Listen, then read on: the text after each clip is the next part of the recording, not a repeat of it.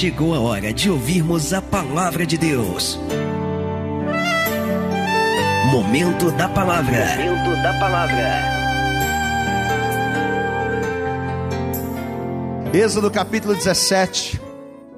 Veja o que a palavra de Deus ela vai nos dizer aqui a partir do versículo 8, diz assim: Então veio Amaleque e pelejou, ou guerreou, ou contendeu contra Israel aonde, igreja? Em Refidim. Por isso Moisés, por isso disse Moisés a Josué: Escolhe-nos homens, diga glória a Deus. Se ele está mandando escolher é porque não pode ser qualquer um. Quem pegou aí a visão, diga glória a Deus. Você entendeu? Se ele está falando escolhe nos homens é porque não pode ser qualquer um.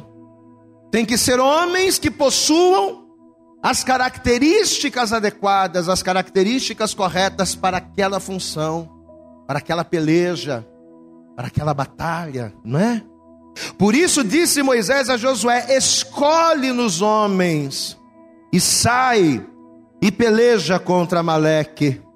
Amanhã eu estarei sobre o cume do outeiro e a vara de Deus estará na minha mão.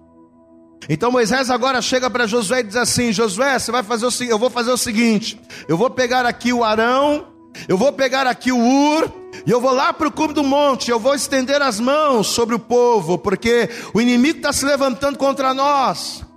Amaleque está vindo fazer guerra contra nós, então eu vou levantar as minhas mãos, eu vou interceder por vocês. Mas enquanto eu vou estar intercedendo, orando, vocês vão estar lá embaixo guerreando. Mas para a gente ter vitória nessa guerra, não pode ser qualquer homem que você tem que escolher. Escolhe os homens. Eu acredito muito que você foi escolhido por Deus para estar aqui nessa noite. Amém, amados? Nós, se nós estamos aqui, é porque o Senhor nos escolheu para estarmos aqui. Porque a gente precisa ouvir essa palavra. Eu vou ler de novo, estamos em Êxodo, capítulo 17, verso 8. Então veio Amaleque e pelejou contra Israel em Refidim. Se você quiser anotar, se você tiver papel, caneta, quiser anotar, anote, porque isso aqui é importante. Versículo 8 diz: Então veio Amaleque. Você sabe o que significa o nome Amaleque? Amaleque quer dizer aquele que destrói. Então quem é que está se levantando contra o povo de Deus aqui? Aquele, diga comigo, aquele que destrói.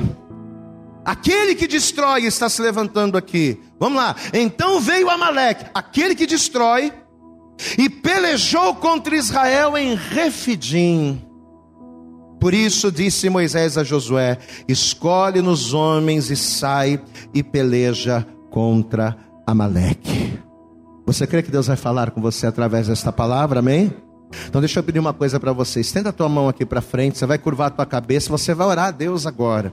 E você vai começar a clamar. Pode começar a clamar agora, pode começar a orar e pode pedir a Ele, Senhor, fala comigo nesta noite. Usa a boca do pastor, coloca na boca do pastor as palavras que eu preciso ouvir para que a minha vida seja transformada. Começa a falar com Ele agora. Isso, abre a tua boca, homem de Deus, e comece a orar. Pai, em nome de Jesus Cristo, nós estamos aqui reunidos neste lugar, ó Pai, o lugar onde o Senhor separou, em que o Senhor escolheu para que nós estivéssemos.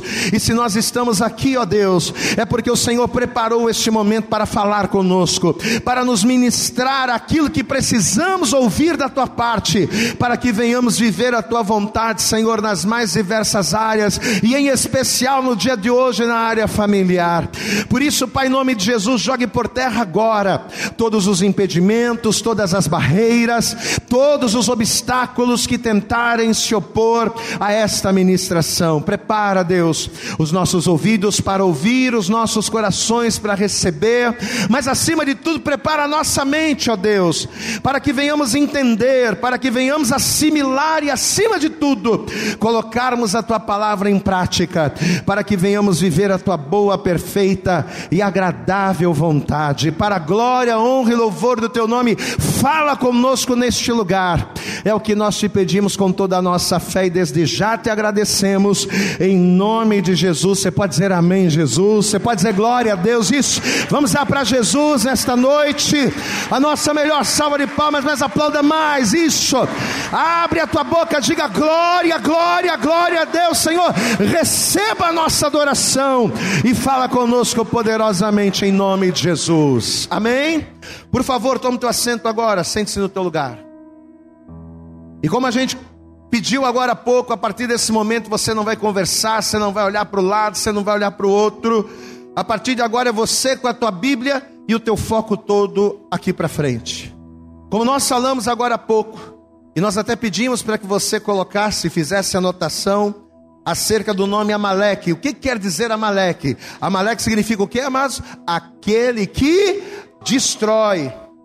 Se Amaleque representa aquele que destrói, os Amalequitas representam quem? Quem são os Amalequitas? O povo destruidor. Então anote isso. Amaleque é aquele que destrói. E os Amalequitas, que eram o povo que estava se levantando contra Israel, era o povo destruidor. Preste atenção. Você sabe que durante todo o processo de libertação do povo de Israel da terra do Egito, durante todas aquelas fases em que Deus falou com Moisés, e Deus mandou Moisés ir até lá, e Deus mandou as pragas, durante todo aquele processo, a cada momento Deus ele deixava muito claro para Moisés que a intenção dele em trazer libertação do povo, em trazer libertação daquele cativeiro, não era simplesmente libertar. É claro, quando Deus falou com Moisés na sarça, Deus disse assim: Moisés, eu estou descendo porque eu ouvi o clamor do povo. Eu ouvi o clamor, eu ouvi a aflição e por isso estou descendo para salvar. É claro que Deus estava se movendo, sim, por, para libertar. Mas além de libertar o povo, além de proporcionar aos filhos de Israel que eles vivessem em liberdade, a boa, perfeita e agradável vontade de Deus para o seu povo, era dar àquelas pessoas que estavam no cativeiro aquilo que eles nunca tiveram. Deus queria trazer libertação, Deus queria quebrar as correntes, Deus queria quebrar o jugo, mas acima de tudo, Deus queria dar para os seus filhos uma vida que eles nunca conheceram. Uma vida próspera, uma vida abundante, uma vida de fartura. Deus queria dar uma boa terra, Deus ele queria dar uma perspectiva nova para o seu povo. Era isso que Deus queria. A boa, perfeita e agradável vontade de Deus para a vida dos seus filhos era essa: que o povo vivesse em novidade de vida. Só que essa novidade de Deus inevitavelmente esbarraria em confrontos, não é? A vontade de Deus é que eu viva uma vida nova. A vontade de Deus é que eu seja restaurado, é que os grilhões sejam quebrados, é que as correntes sejam quebradas. É claro, essa é a vontade de Deus. Só que uma vez que a vontade de Deus ela começa a acontecer na minha vida, a vontade de Deus na minha vida vai me levar a conflitos, vai esbarrar em confrontos. Pastor, e por que isso? Porque enquanto por um lado tinha Deus querendo abençoar, enquanto por um lado tinha Deus querendo fazer novas todas as coisas, por outro lado tinha quem, amados? Mais do que Amaleque. Quem é que estava por detrás? querendo reter o povo, querendo segurar o povo, Satanás. Amém? Mais do que Amaleque, porque Amaleque era um homem. Mais do que os amalequitas, porque os amalequitas eram homens, só que por detrás de Amaleque, por detrás dos amalequitas, quem é que estava orquestrando, quem é que estava trabalhando para reter o povo de Deus? Era o próprio Satanás. E justamente na tentativa de gerar uma resistência, porque é isso que o inimigo faz. Sempre quando Deus libera uma palavra sobre nós, sempre quando Deus ele tem propósitos tremendos para as nossas vidas, o inimigo ele se levanta em oposição, porque ele não quer que você viva o novo de Deus. O inimigo não quer que eu viva o novo de Deus na minha vida familiar, no meu casamento, na minha vida profissional. O inimigo não quer isso. Então, uma vez que Deus libera a palavra, eu creio na palavra e começo a trabalhar em cooperação com o Espírito Santo para que o novo de Deus aconteça, certamente eu vou esbarrar em confrontos, em conflitos, porque o inimigo é aquele que se opõe. Então, na tentativa de gerar uma oposição, é que o diabo, por intermédio do rei Amaleque, e Amaleque é quem? É aquele que destrói. Olha como é que a coisa não é só carnal, não era só uma situação natural, uma situação humana, era algo espiritual. O diabo, agora, por intermédio do rei Amaleque, ele vai se levantar para fazer guerra, para gerar um conflito na vida do povo de Israel. Até aqui tudo normal. Porque a gente sabe que quando a gente coloca a nossa vida na presença de Deus, o inimigo se levanta mesmo. Até aqui não tem novidade nenhuma, porque a gente sabe que quando a gente começa a fazer a coisa do jeito de Deus, as oposições se levantam. Até aqui tudo normal. Só que o problema é que nessa batalha aqui, nessa guerra aqui em especial, dois detalhes muito importantes chamam a atenção. Primeiro detalhe, e é nesse que a gente vai focar bastante agora. Primeiro detalhe é que o Amaleque, ele resolveu fazer guerra contra Israel. Ele resolveu criar uma resistência, se opor ao povo de Deus, num lugar chamado Refidim. Diga comigo, aonde o povo estava, era em Refidim. Aí é que está o detalhe.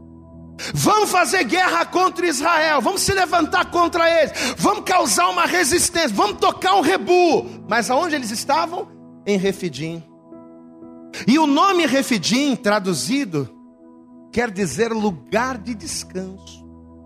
Ou, se você puder anotar, anote, lugar de repouso. Diga Refidim, significa lugar de descanso, lugar de repouso. Vamos entender, olha aqui para mim, presta atenção. O diabo, na pessoa do rei Amaleque, na tentativa de impedir que o povo de Deus recomeçasse. Nós temos ministrado, nós temos orado, nós temos profetizado que 2021 nas nossas vidas será um tempo de recomeçar. Você toma posse dessa palavra, amém? O povo de Deus aqui estava recomeçando, depois de 430 anos de cativeiro no Egito. Deus agora vai proporcionar aos seus filhos um recomeço. Só que para impedir isso, os, amale... os amalequitas resolvem fazer guerra contra Israel justamente em Refidim, e Refidim significa lugar de repouso. Então o inimigo agora vai se levantar, ele vai concentrar as suas forças, as suas energias, para fazer guerra contra os filhos de Deus no lugar de descanso. Ele poderia ter escolhido qualquer outro lugar, ele poderia ter escolhido qualquer outro campo de batalha, mas o lugar que ele escolheu para fazer guerra contra o povo de Deus vai ser no lugar de descanso, no lugar de repouso, amado, já aqui, Deus ele começa a mostrar para nós a primeira grande revelação dentro dessa palavra. Deixa eu te perguntar, olha aqui para mim, qual é o teu refidim? Onde é o nosso refidim? Onde é o lugar que quando a gente chega cansado, que quando a gente chega aflito, a gente entra e diz: Aqui eu vou descansar. A gente até poderia dizer que é a casa de Deus, glória a Deus, amados. Mas no contexto da palavra, Refidim representa o meu lar. Refidim representa o teu lar, a tua casa. Diga glória a Deus. Você está atribulado do trabalho, todo mundo enchendo tua paciência lá no serviço. Você chega em casa com a cabeça desse tamanho, mas você entra dentro de casa, ah, meu Deus, estou na minha casa, estou no meu lugar de repouso, eu estou no meu lugar de descanso. O nosso refidim é a nossa casa. Diga o meu refidim. Diga bem alto, o meu refidim é a minha casa. A nossa casa é o nosso lugar de refúgio. A nossa casa é o lugar aonde a gente chega e diz: espera aí, aqui os problemas não vão entrar, aqui não tem guerra, pelo menos na teoria. Glória a Deus. Na teoria, a nossa casa deveria ser o nosso lar. Mas, meu amado, só que quantos de nós, que pelo fato de servirmos a Deus, que pelo fato de termos promessas, quantos de nós não somos confrontados dentro da nossa própria casa? Hã? Um lugar que deveria ser um lugar de descanso, um lugar de, de regozijo, um lugar de refrigério, um lugar que deveria ser um lugar onde a gente chega e diz: Ah, eu estou cheio de problema, eu estou sendo perseguido, eu estou sendo atribulado, mas agora eu cheguei em casa, agora eu vou ter um pouquinho de paz. Pois é. Mas muitos de nós, quando chegamos em casa, travamos outra guerra. Guerreamos lá fora guerreamos no trabalho, guerreamos na família, guerreamos nos negócios, e quando a gente chega em Refidim e que a gente pensa que vai descansar, ali, dentro do nosso lugar de refúgio, da nossa própria casa, é o inimigo usando a boca de um filho, é o inimigo usando a boca da esposa, é o inimigo usando contendas, usando situações contrárias, e aquilo que deveria ser paz, aquele lugar que deveria ser um lugar de refúgio e refrigério, torna-se um verdadeiro campo de batalha. Quantos de nós, talvez aqui nesta noite, essa mensagem futuramente vai para a internet, quantas pessoas que talvez estamos assistindo agora, que têm travado verdadeiras guerras, dentro do casamento. O casamento que deveria ser uma bênção, que deveria ser motivo de alegria, que deveria ser motivo de prazer, o casamento muitas das vezes tem sido o lugar, o campo de batalha que aquele que destrói escolheu para guerrear. Quantos de nós, no meio da família, no meio dos familiares, na convivência com os filhos, temos sido atacados, temos sido feridos pelos amalequitas. O que, que significa o nome amalequita? Povo destruidor, povo que destrói. Pois é. Quantos de nós não temos sido atacados pelo povo destruidor dentro da nossa própria casa, no nosso porto seguro, no nosso refidim? Era isso que estava acontecendo com Moisés. No lugar onde eles menos esperavam, puxa, estamos em Refidim também. Vamos descansar, vamos relaxar. Pois é. No lugar menos provável, no lugar onde eles não imaginavam, onde eles não esperavam, em Refidim, foi justamente ali, o lugar que o diabo escolheu a dedo para parar o povo de Deus, porque ali ele sabia: se eu atacar na família, se eu usar o filho dele, se eu usar a mulher dele, se eu usar essa pessoa, ele vai sair do prumo, ele vai desconcertar, ele vai cair, eu vou vencer essa batalha.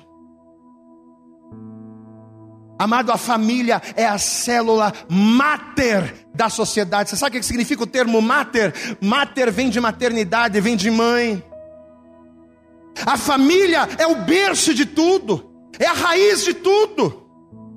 Você quer destruir uma pessoa, você quer destruir alguém, você vai destruir, você quer destruir uma árvore, você vai cortá-la na raiz. Porque se você cortar os galhos, se você cortar as folhas, se você cortar o caule, com o tempo ela vai nascer, porque a raiz está lá. Mas se você corta na raiz, amigo, acabou. A família é a nossa raiz, diga glória a Deus. A família é a célula máter, é a célula mãe da sociedade. E agora, Amaleque, que representa aquele que destrói, ele está se levantando contra o povo de Deus justamente ali, porque ele quer cortar na raiz ele quer arrebentar, porque o, a gente brinca, o crente brinca de ser crente, mas o diabo não brinca de ser diabo, não. Peraí, eu vou entrar com tudo. Só que o Moisés, e aqui que Deus ele vai começando a ministrar a gente. O inimigo está fazendo isso por um lado, só que o Moisés, pelo fato dele ser um homem espiritual, diga glória a Deus pelo fato de Moisés ser um homem dirigido por Deus, Moisés sabia que apesar daquele confronto parecer carnal, apesar daquele conflito parecer algo natural, Moisés sabia que por detrás de Amaleque, por detrás dos amalequitas, havia algo espiritual acontecendo. Era aí. Logo aqui, logo em Refidim, a gente mal saiu do Egito e o inimigo já está querendo atacar a gente. Não, não, não, isso não é coincidência. Diga glória a Deus. Não, isso aqui não é acaso, não. Tem alguma coisa errada aqui. O Moisés vai ser aquele camarada espiritual que vai pegar a coisa no ar. Peraí, tem alguma coisa errada aqui. E por ele ser um homem espiritual, ele vai entender que mais do que uma guerra entre dois povos, mais do que um conflito entre espadas e escudos, aquela guerra era uma guerra espiritual. E é justamente aqui nesse ponto que vai entrar o primeiro grande detalhe desta palavra para nós nesta noite. Muitas das nossas guerras, travadas contra o inimigo, dentro do nosso lar, dentro dos nossos casamentos, muitas das nossas guerras travadas no âmbito familiar, muitos dos nossos conflitos, na maioria das vezes, não são vencidos. E sabe por quê? Porque nos falta sermos espirituais. Você sabe por que, que tem tanto homem dentro da igreja? Você sabe por que, que tem tanto homem que dá glória a Deus, que dá aleluia, que carrega a Bíblia debaixo do braço e que glorifica a Deus, mas vive casamentos fracassados? Sabe por quê? Sabe por que, que tem tantos homens? Não estou falando de homem que está no mundo, não, estou falando de crente. Sabe por que, que tem tanto crente dentro da igreja? Que na igreja diz: Eu vou pisar na cabeça do diabo, mas dentro de casa Amaleque está prevalecendo. Sabe por quê? Porque apesar da pessoa ir na igreja, apesar de carregar a Bíblia no braço, apesar da glória a Deus e aleluia, não são homens espirituais. Vamos mandar real, meu irmão. Homem não ora. Homem não ora como deveria orar. Vamos mandar real. 90% dos homens que estão dentro das igrejas não buscam a Deus. Vão à igreja para fazer a alegria da esposa, para fazer a alegria dos filhos. A pessoa vai na igreja e até gosta do movimento, do louvor, acha legal mas não vão na igreja para buscarem a Deus. E quando vão, às vezes empurrado pela esposa, quando vão, às vezes sendo puxado pela mão, vão na igreja, frequentam os cultos, escutam a palavra, mas não buscam a face de Deus. Amado Deus, Ele não quer que você apenas esteja dentro da igreja. Deus, Ele quer que você busque a face dEle. Amém. Deus ele não quer que você seja simplesmente um número dentro da igreja. Não, Deus ele quer que você seja alguém dentro da igreja, alguém na presença dele que faça a diferença. Amém. Porque quando nós estamos na igreja, mas não fazemos a diferença, não buscamos a Deus, nós somos derrotados pelo inimigo dentro de casa. Nós somos derrotados pelo inimigo. E isso é um problema. Amados, não ser, olhe para mim. Não ser um homem espiritual. Não ser um homem que ora. Não ser um homem que busca Deus, não ser um homem envolvido com as coisas de Deus, é um problema sério. Sabe por quê? Porque a proteção da nossa família é responsabilidade nossa. Posso ouvir um glória a Deus aqui? A proteção da minha família é responsabilidade minha, meu irmão. E a proteção da tua família é responsabilidade sua. E não é só no âmbito natural, não. Você não tem que proteger a tua família só no âmbito natural, não. Eu sou homem, se mexer com a minha mulher, eu vou lá e pá! Não é disso que eu estou falando, não. Não é esse tipo de proteção, não. Não é só você proteger a tua família, ou proteger a tua mulher, ou proteger os seus filhos, os teus filhos fisicamente, não. Mas acima de tudo, protegê-los espiritualmente falando. Amém? É isso que Deus quer. Foi para isso que Deus nos chamou. É responsabilidade do homem, é responsabilidade sua proteger o teu refidim dos amalequitas. Você entende isso, meu irmão? Só que se a gente não busca Deus, como é que a gente vai proteger o nosso refidim de Amaleque se a gente não ora? Se a gente só ora quando senta ali para comer, Senhor, em nome de Jesus, abençoa minha comida, amém. É isso que é oração? Não. A gente não chora na presença de Deus, sabe?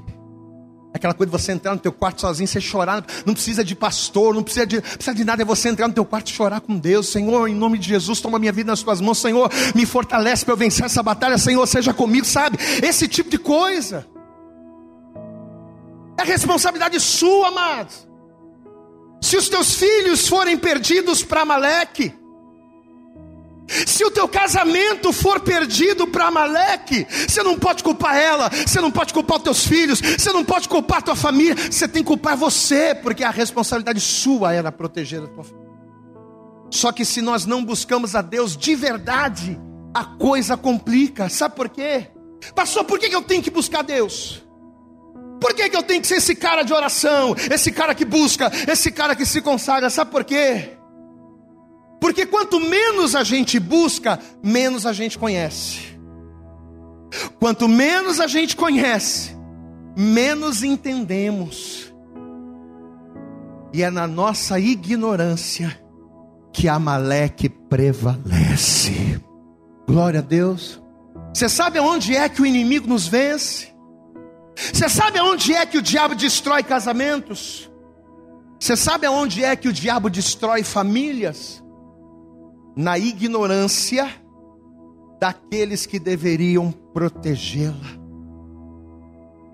Quanto menos buscamos, menos entendemos as coisas espirituais. Como é que você vai entender as coisas espirituais se você não é espiritual? Se eu não sou espiritual? Como é que eu vou enxergar o agir do inimigo se eu não sou um camarada que busca Deus? Eu não vou enxergar.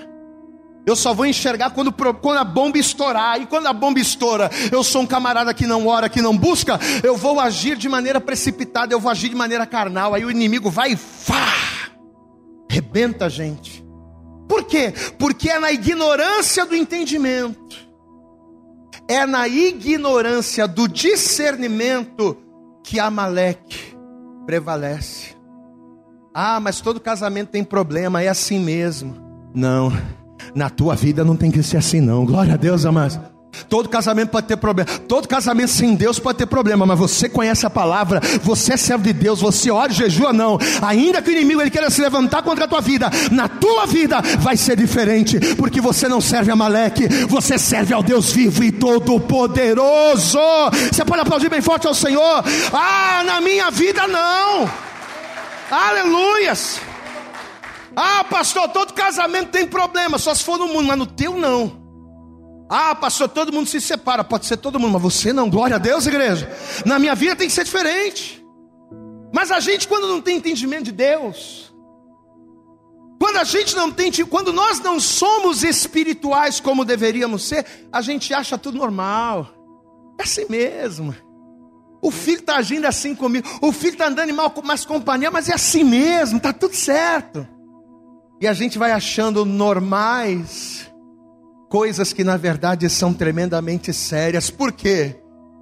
Por nos faltar o entendimento que vem através de uma vida edificada em Deus.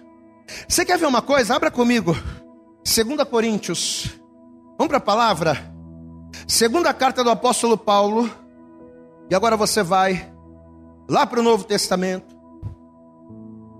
2 Coríntios, No capítulo de número 3, olha o que a palavra vai dizer aqui, num texto muito conhecido. Vamos para a palavra.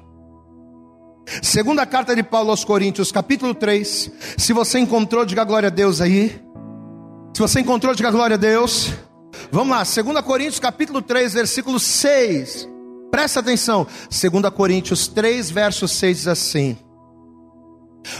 O qual nos fez também capazes de ser ministros, ministros de um novo testamento, mas olha o detalhe: ministros de um novo testamento, não da letra, mas do que, queridos? Do Espírito. E por que, que não da letra, mas do Espírito? Diga comigo, porque a letra, diga bem alto, porque a letra mata e o Espírito vivifica. Diga glória a Deus. Agora olha para mim, presta atenção. Olha para mim, olha para cá. O que que o apóstolo Paulo quer dizer com isso aqui? Quando ele diz que a letra mata, mas o espírito vivifica, o que, que ele está querendo dizer aqui, gente? Paulo está falando o seguinte: que conhecimento sem discernimento, conhecimento sem o entendimento do Espírito na nossa vida traz morte. Glória a Deus. Não adianta o camarada fazer cinco anos de teologia fazer mais dois anos de bacharelado, e conhecer a Bíblia de capa a capa, e saber cada versículo de cor, não adianta você acumular tanto conhecimento, se este conhecimento não é vivido, se este conhecimento não for praticado. O acúmulo de conhecimento da letra, sem o entendimento do Espírito, não traz resultado nenhum porque quem vivifica é o Espírito de Deus. Diga glória a Deus. Eu sei, pastor, que eu sou cabeça da minha casa. Eu conheço a palavra, pastor. Eu sei que o homem, ele é, ele é cabeça da sua mulher, mas de que adianta você saber e não agir como? De que adianta você conhecer versículos e mais versículos? que comprovam que você é um cabeça, se de fato você não age como um cabeça. O acúmulo de conhecimento da letra, eu quero que você guarde isso. O acúmulo do conhecimento da letra sem o entendimento do espírito traz morte porque quem vivifica é o Espírito, e o Espírito de Deus, ele só vivifica, ele só se manifesta na vida daquele que busca, na vida daquele que ora, na vida daquele que se consagra, na vida daquele que se derrama aos pés do Todo-Poderoso. Você pode aplaudir bem forte ao Senhor, meu amado, é na vida desta pessoa que Deus age, aleluias. Diga comigo, o acúmulo, diga bem alto, o acúmulo do conhecimento, sem o entendimento do Espírito, traz morte. Diga comigo, porque quem vivifica é o Espírito. E o que é vivificar o conhecimento? O que é um conhecimento vivificado? Conhecimento vivificado é o conhecimento transformado em prática. Diga comigo, conhecimento vivificado é o conhecimento transformado em prática. É dar vida à letra. Peraí, eu não tenho que matar, mas eu mato pessoas. Não com um revólver, não com uma faca, mas eu mato com a minha língua. Eu mato com os meus julgamentos, eu mato com a minha forma de ser. Peraí, se a Bíblia diz para eu não matar, então tenho que começar a agir, eu tenho que começar a colocar essa palavra em prática na minha vida. Diga glória a Deus. O que, que é isso, amado? É você vivificar, é você, através do Espírito de Deus que te dá a revelação, que te dá o discernimento, é você começar a vivificar a palavra. Por que, que a letra mata? A letra mata porque o Espírito de Deus não está na vida da pessoa a fim de trazer entendimento e vivificar a, e, e, e vivificar a teoria. Por isso que mata. Se a pessoa não busca Deus, se o homem, vamos colocar aqui, porque somos homens, estamos num culto de homens. Se nós, sendo homens, sabendo que devemos ser espirituais, E todo mundo aqui sabe que tem que ser espiritual. O que eu estou falando aqui não é novidade para ninguém, mas a gente sabe que tem que ser espiritual, mas somos carnais. A gente sabe que tem que orar, mas a gente não ora nunca. A gente sabe que tem que ser santo, mas a gente xinga palavrão. A gente sabe que tem que fazer a vontade de Deus, mas a gente faz a nossa vontade ao invés da de Deus. Então o que é isso? A gente tem conhecimento, mas a palavra está morta. A palavra não está trazendo vida, a palavra está me matando, porque eu tenho conhecimento dela, mas se eu não estou praticando, ela não está servindo para me abençoar, ela está me matando. Se a pessoa não busca Deus, se a pessoa não busca ser espiritual, ela até vai conhecer, mas ela não vai ter entender. Ela não vai entender, por exemplo, o que diz lá em Efésios 6. O que, que o apóstolo Paulo diz lá em Efésios capítulo 6, versículo 12? Todo mundo aqui sabe de cor salteado. Paulo diz assim: que a nossa luta, vamos lá, a nossa luta não é contra a carne, nem contra o sangue, mas a nossa luta é contra o que? Fala para mim. Contra os principados, ah, contra as potestades, contra as hostes espirituais da maldade nos lugares celestiais. Todo mundo sabe esse texto de cós salteado. Só que a questão não é conhecer, a questão é discernir e aplicar. Glória a Deus, amados. É você ver a tua esposa falando com você e você, peraí, não é ela. Não, não é ela, não, é o Amaleque. Dá glória a Deus aí, mano. É o Amaleque que está usando a boca dela para me afrontar e você tomar atitudes baseadas no entendimento que o Espírito Santo traz a você. Mas isso só um homem espiritual consegue fazer, amados. Entenda. Quando se trata de batalhas espirituais, olha aqui para mim, guarda esse conselho. Quando se trata de batalhas espirituais dentro da nossa casa, principalmente, às vezes, o silêncio é mais eficaz do que gritos. Você entende isso, amém? Não é que se você se calar você vai ser um banana, ah lá, ó, barriga branca, é um banana. Não, não. Às vezes, olha aqui para mim. Porque a tua luta não é contra a tua esposa, a tua luta não é contra a carne e sangue, meu irmão. Quando você tem entendimento, discernimento das coisas do Espírito, às vezes o silêncio fala muito mais do que grito é mais eficaz do que gritos. A oração é mais forte do que confrontos. O jejum é mais poderoso do que palavras. Diga glória a Deus. Talvez você está aqui hoje, nessa noite, meu irmão, ouvindo essa palavra. E talvez a tua casa tenha sido um inferno ao invés de um céu, né? Ô pastor, às vezes eu chego do serviço atribulado e ao invés de eu olhar para a minha casa como se fosse um oásis no deserto, às vezes eu estou lá tribulado no serviço e eu penso, poxa, eu estou passando por tudo isso aqui, e eu, quando eu chegar em casa, ainda vai ter problema. Talvez você está aqui, amado. E talvez o Amalequita, o Amaleque, aquele que destrói, está prevalecendo sobre a tua família, está quebrando a tua casa, e por você não ser um homem espiritual, você está permitindo isso. Só que nesta noite, através desta palavra, Deus ele começa a dizer para você: a partir de hoje, toma jeito, toma vergonha, seja um homem espiritual, porque quando somos espirituais, discernimos tudo muito bem, e de ninguém somos discernidos. Você pode aplaudir bem forte ao Senhor, amado. Quando nós somos espirituais, olha aqui.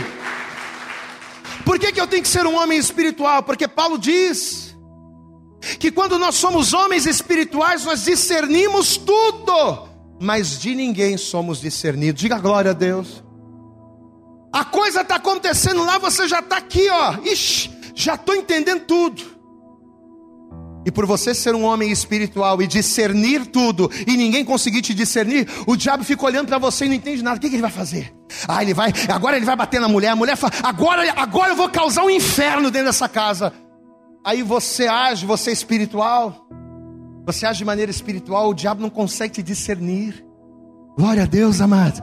Abra comigo 1 Coríntios, vamos lá. Volta um pouquinho aí. Primeira carta de Paulo aos Coríntios, capítulo de número 2. Vamos ver aqui. Primeira carta de Paulo Aos Coríntios, capítulo de número 2.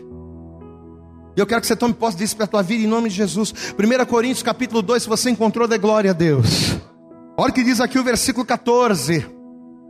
1 Coríntios capítulo 2, verso 14 diz assim: Ora, o homem, diga comigo, gente, o homem natural não compreende as coisas do Espírito de Deus, porque lhe parecem loucura. Olha aqui para mim. Homem carnal não compreende, as, não, não entende essa questão de a nossa luta é contra a Não, minha luta é contra a mulher, ela está falando comigo, eu vou falar também. Eu sou autoridade sobre a vida dela, e se ela se levantar para mim, contra mim, eu sento a mão na cara dela, e se ela pisar no meu pé, eu piso no dela. O homem carnal age assim. Mas o homem espiritual, glória a Deus, amado, é diferente. E não pode entendê-las porque elas se discernem espiritualmente. Verso 15. Mas o que é espiritual discerne bem tudo, e ele de ninguém é discernido. Diga glória a Deus. O inimigo ele anda com. Quando você é um homem de oração, olha aqui para mim, olha aqui. Quando você é um homem de oração, quando você é um homem que busca Deus, o inimigo ele anda contigo, mas ele vai tateando, sabe? Porque ele não sabe como você vai agir. Você é um camarada espiritual, ele não consegue entrar na tua mente, ele não consegue discernir você, porque você é espiritual.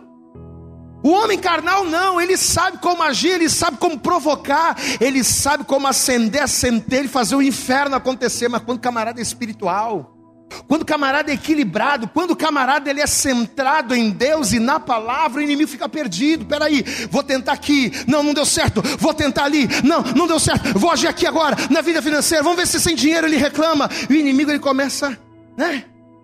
Ele não consegue discernir você. Você vê que o Moisés, por ele ser um homem dirigido por Deus, por ele ser um homem espiritual, ele sabia que aquilo ali não era só Amaleque, aquilo ali não era só carne, mas por detrás dos homens carnais havia algo espiritual. E por ele ter esse entendimento, o que, que, que, Moisés vai fazer? Sendo ele um homem espiritual, ele vai chamar o Josué e ele vai dizer assim: Josué, sabe o que, que eu vou fazer agora? Eu vou lá para o cume do monte. O inimigo está querendo fazer guerra contra a gente em Refidim. O inimigo está querendo guerrear contra a gente no nosso lugar de repouso. Vou fazer o seguinte: eu vou pegar o Arão, eu vou pegar o Ur, vou lá para o cume do monte, eu vou orar. Dá glória a Deus aí, meu irmão. Eu vou clamar a Deus, eu vou orar, porque mais forte do que a minha mão, mais forte do que o meu soco, é o poder, é a força da mão do Senhor, da destra do Senhor sobre as nossas vidas. Eu vou orar. Eu vou orar. Mas você, Josué, você vai fazer o seguinte: enquanto eu vou lá para o cume do monte orar, você vai fazer uma coisa. Você vai escolher homens para a batalha. Vamos voltar para o texto inicial. Volta lá. Êxodo 17. Êxodo. Capítulo de número 17, versículo de número 9. Vamos ler o 8. Êxodo 17, verso 8. Então veio Amaleque e pelejou contra Israel em Refidim. Por isso disse Moisés a Josué: Faz o seguinte, escolhe nos homens e sai, e peleja contra Amaleque. Amanhã eu estarei sobre o cume do outeiro, e a vara de Deus estará na minha mão. E fez Josué como Moisés lhe dissera, diga glória a Deus pelejando contra Amaleque, dá outro glória a Deus. Mas Moisés, Arão e Ur subiram como doteiro e acontecia que quando Moisés levantava a sua mão, Israel prevalecia, mas quando ele baixava a sua mão, Amaleque prevalecia. Porém, as mãos de Moisés eram pesadas, por isso tomaram uma pedra e a puseram debaixo dele, para sentar-se sobre ela. E Arão e Ur sustentaram as mãos, um de um lado e outro do outro. Assim ficaram as suas mãos firmes, até que o sol se pôs, e assim Josué disse Moisés fez Amaleque e ao seu povo ao fio da espada. Você pode dar glória a Deus e aplaudir bem forte ao Senhor. Amaleque foi derrotado, Amaleque caiu por terra, o nome do Senhor foi glorificado. Diga glória a Deus. Amém. Olha aqui para mim, olha para mim, não perde não. Moisés vai interceder, vai levantar as mãos. Por aí você vê que era uma coisa espiritual, né? Quando ele cansava e baixava a mão, Israel perdia. Quando ele mantinha a mão levantada, Israel prevalecia. Glória a Deus. Aí os homens que estavam com Moisés disseram: Peraí, isso aqui é espiritual. Vamos fazer o seguinte: vamos pegar uma pedrinha aqui. A gente coloca o Moisés sentadinho aqui. Um segura de um lado, outro segura do outro. As mãos de Moisés vão ficar levantadas. E enquanto as mãos de Moisés estiveram erguidas, o povo feriu a Malequita com o fio da espada. E o nome do Senhor foi glorificado. Glória a Deus, amado. Mas eu quero que você atente para um outro detalhe dentro dessa palavra. Você vê que o versículo 9 diz: Escolhe-nos o que, igreja? Escolhe-nos homens. Mas que tipo de homens são necessários para vencer guerras? Que tipo de homens temos que ser para vencermos Amaleque em Refidim? A primeira parte a gente já descobriu. Temos que ser espirituais. Diga, eu tenho. Diga bem alto, diga, eu tenho. A partir de hoje, que ser um homem espiritual. Porque homens espirituais discernem tudo e não são discernidos. Homens espirituais têm visão e discernimento espiritual. Primeira coisa é essa. Agora, a segunda característica está na continuação do versículo 9, porque ele diz assim, ó, vamos ler. Por isso disse Moisés a Josué: Escolhe nos homens, vírgula, e sai e peleja contra Amaleque. Glória a Deus.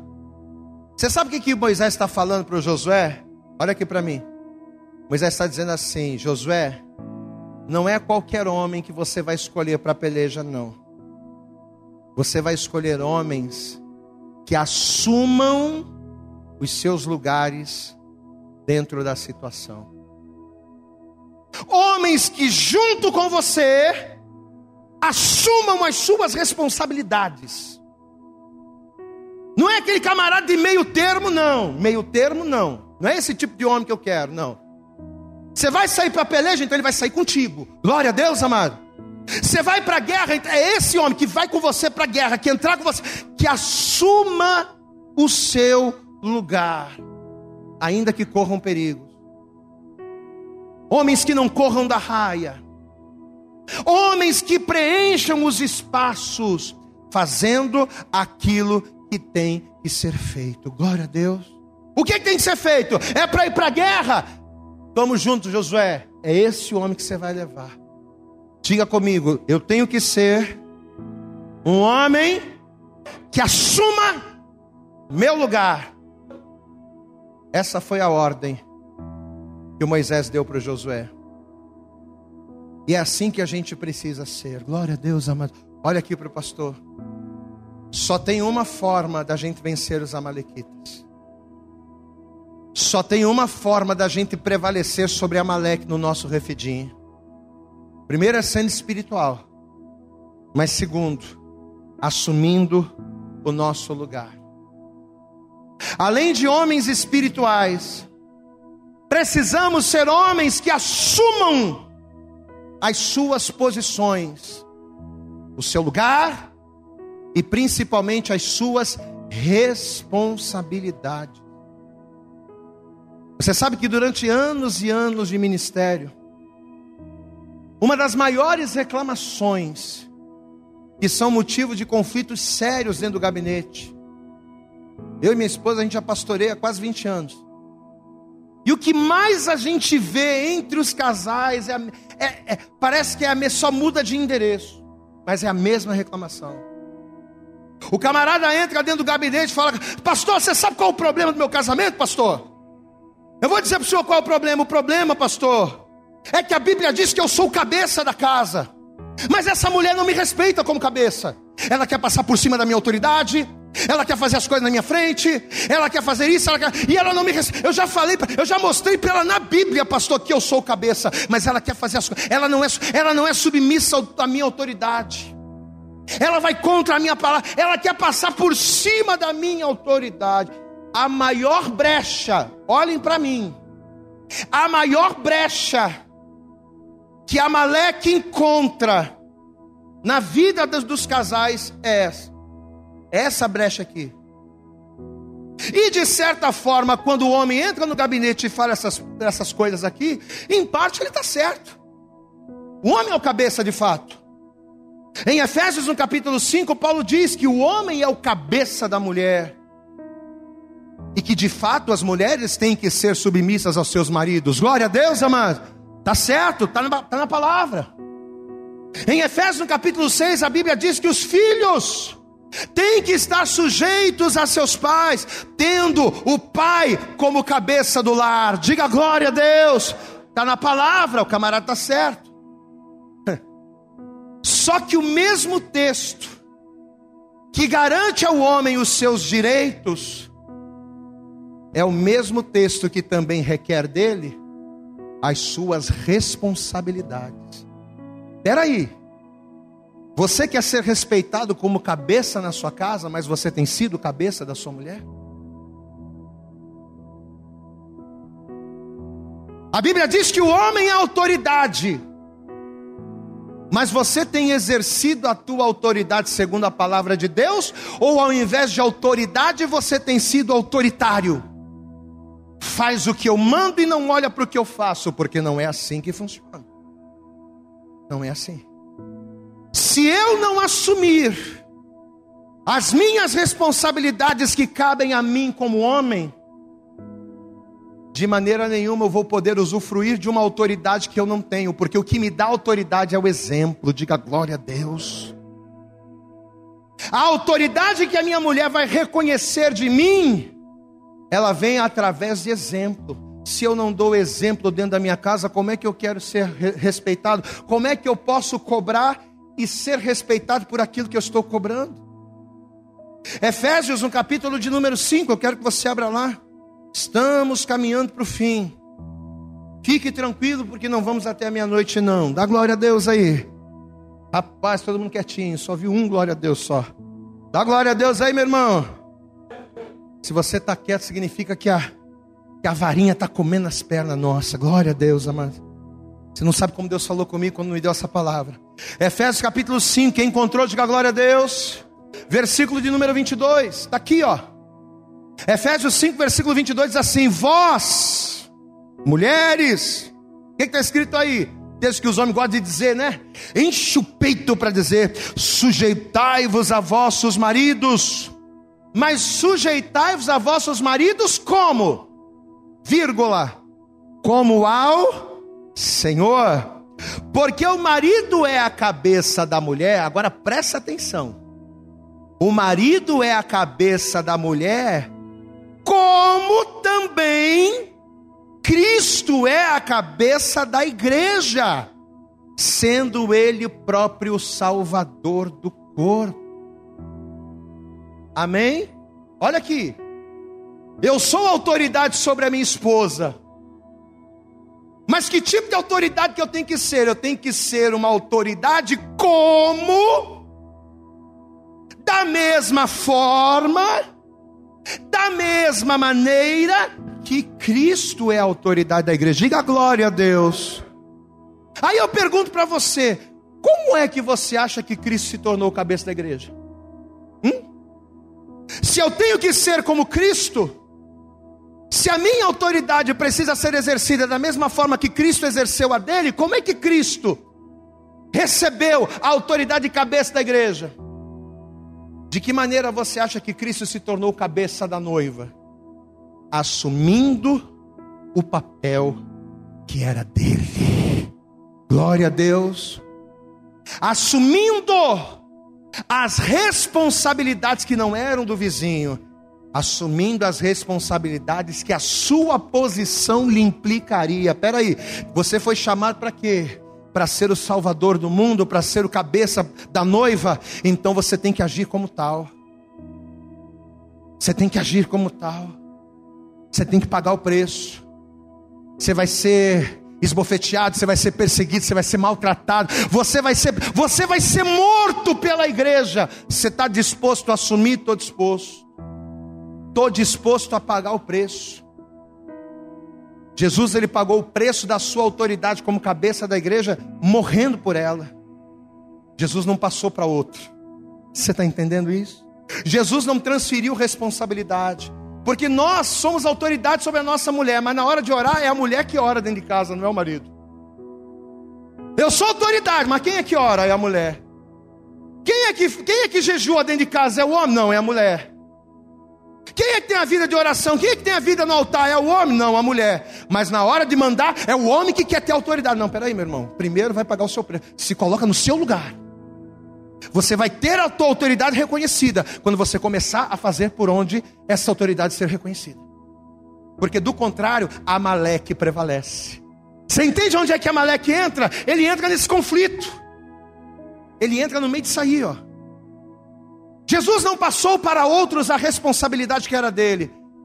Ele até meio que baqueou, né? Quando ele estava lá no Getsemane, e que ele estava suando gotas de sangue, ele olhou para o céu e disse: Pai, se possível for, passa de mim esse cálice. Houve um momento em que Jesus ele, ele, estava ele já estava sentindo por antecedência as aflições. Ele olhou para o céu e disse: Se possível for, passa de mim esse cálice. Mas ele nem esperou resposta. De não, não, não, mas seja feito Seja feito como tu queres e não como eu quero. Diga glória a Deus. E sabe o que Deus queria de Jesus? Deus queria de Jesus o mesmo que Deus quer de nós nessa noite, amados. Deus quer que você seja cabeça. Deus ele quer que você seja pastor. Deus ele quer que você seja sacerdote. Deus ele quer que você assuma o seu lugar dentro da sua casa e no meio da sua família. Porque pode ter certeza, quando você assumir o teu lugar, junto com esse lugar, a tua autoridade será reconhecida pela tua família, pelos homens e pelo próprio Deus. Aplauda bem forte forte ao Senhor. Diga glória a Deus. Olha aqui, Jesus pagou o preço. Aí o que, que aconteceu? O que, que Paulo diz aí em Filipenses 2? Hã? Que pelo fato de Jesus ter pagado o preço, não ter passado para os outros a responsabilidade que era dele, a Bíblia diz que Jesus recebeu um nome sobre todo nome. Diga glória a Deus. Ele recebeu o que? Autoridade. Glória a Deus. Ele recebeu um nome sobre todo nome, a qual todo joelho do que está to, todo joelho tem que se dobrar e toda língua tem que confessar que só Jesus Cristo é o Senhor. Glória a Deus, amados. Ele recebeu autoridade, mas ele recebeu autoridade por quê? Porque ele pagou o preço. Olha aqui para mim, homens. A autoridade não se conquista sendo autoritário, batendo mais forte na mesa, porque você sempre vai bater mais forte que sua esposa. Você sempre vai falar mais alto que ela. Tua voz é sempre mais grossa, mais intimidadora do que a dela. Mas não é sendo autoritário que você vai ter autoridade. Não é no grito, não é na marra, não, não. A autoridade ela nasce pelo exemplo. Glória a Deus. A autoridade nasce como fruto. Eu quero que você guarde isso. A autoridade ela nasce como fruto do cumprimento das nossas responsabilidades como marido, como sacerdote, como servo do Senhor. Quando nós assumimos as nossas responsabilidades de trazer segurança para nossa família, e quando eu falo segurança, volto a repetir, não é só segurança natural, física, mas é segurança emocional. Olha aqui para mim. A tua mulher sente em você uma segurança emocional para se abrir com você, para ser tua amiga, para compartilhar os problemas? Hã? Porque você tem a responsabilidade como homem, como cabeça, você tem essa responsabilidade de trazer segurança emocional para ela. Quando nós assumimos esse papel, trazendo segurança emocional, sentimental, segurança espiritual. Amada, a tua mulher não quer ficar pegando você pelo braço e carregando para a igreja, não. Não é papel dela fazer isso. Vamos orar, oh, filho, vamos orar. Vem cá, marido, vamos orar. Não. É você que tem que chamar ela. Vem cá, mulher. Traz, traz nossas crianças aqui. Ninguém vai ver televisão, não. Vamos orar, vamos buscar Deus, vamos clamar a Deus. Vão fechar as brechas para Amaleque não entrar. Diga glória a Deus. Você está entendendo, amados? Só que a gente transfere para a mulher. A gente quer autoridade, mas a gente transfere a responsabilidade. A autoridade a gente quer, as responsabilidades a gente transfere. É a mulher que ora, é a mulher que jejua, é a mulher que busca Deus, é a mulher que consagra a vida, é a mulher que faz tudo. Aí você quer ter autoridade, marido? Quando nós, ao invés de transferirmos, de transferirmos, quando assumimos o nosso lugar de pai, quando assumimos o nosso lugar de marido, quando assumimos o nosso lugar de amantes, diga glória a Deus. Você tem sido amante da sua esposa, meu irmão? Ô oh, glórias! Hã?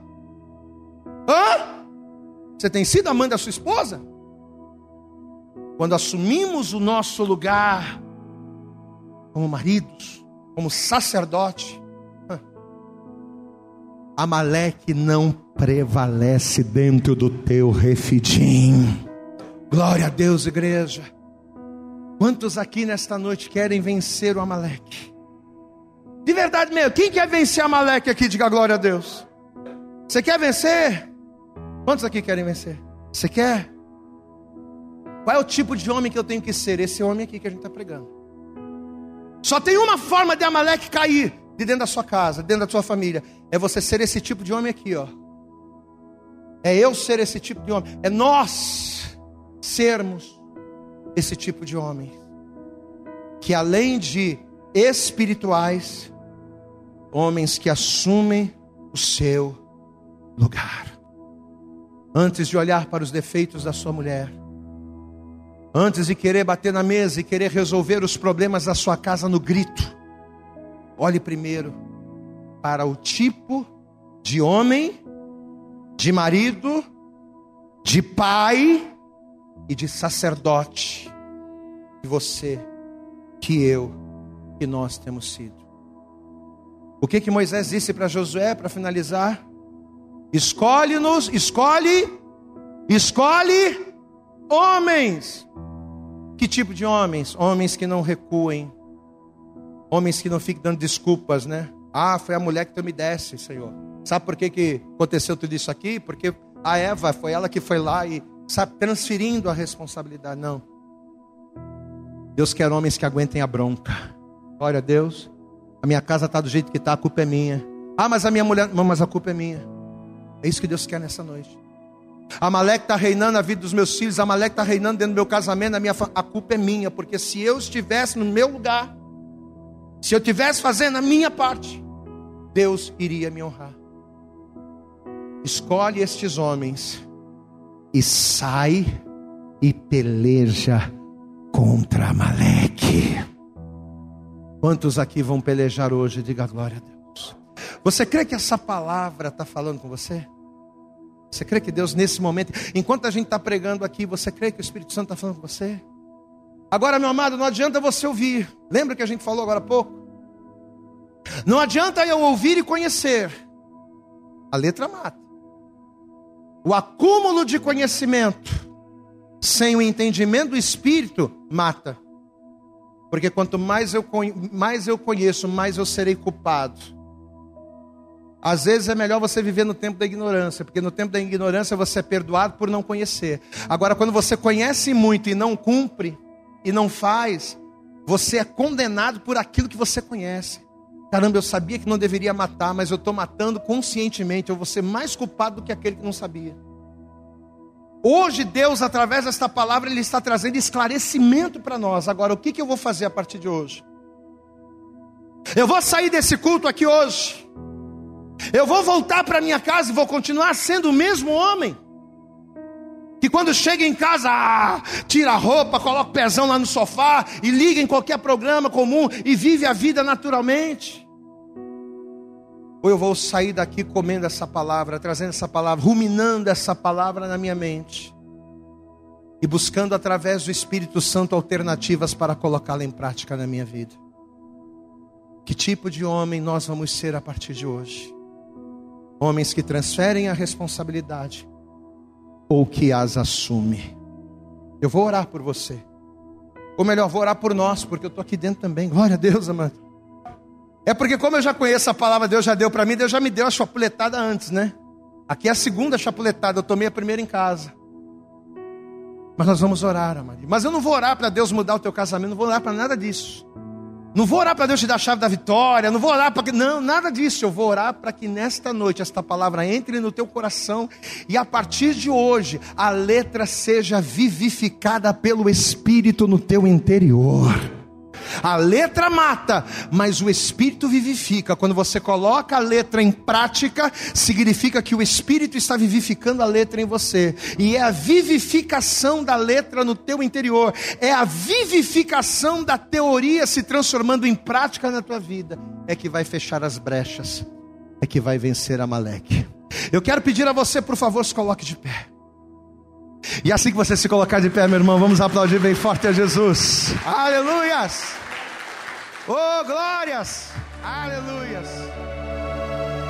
Eu acredito que essa mensagem falou poderosamente com você. Mas se você acredita que ela pode ajudar também uma outra pessoa que você gosta, ama ou admira, mande para ela. Compartilhe o link ou convide essa pessoa para seguir o nosso podcast. E creia que fazendo isso, ainda que não seja você a ministrar, além de nos ajudar, você estará cumprindo o ID de Deus. Deus abençoe você e até o nosso próximo conteúdo.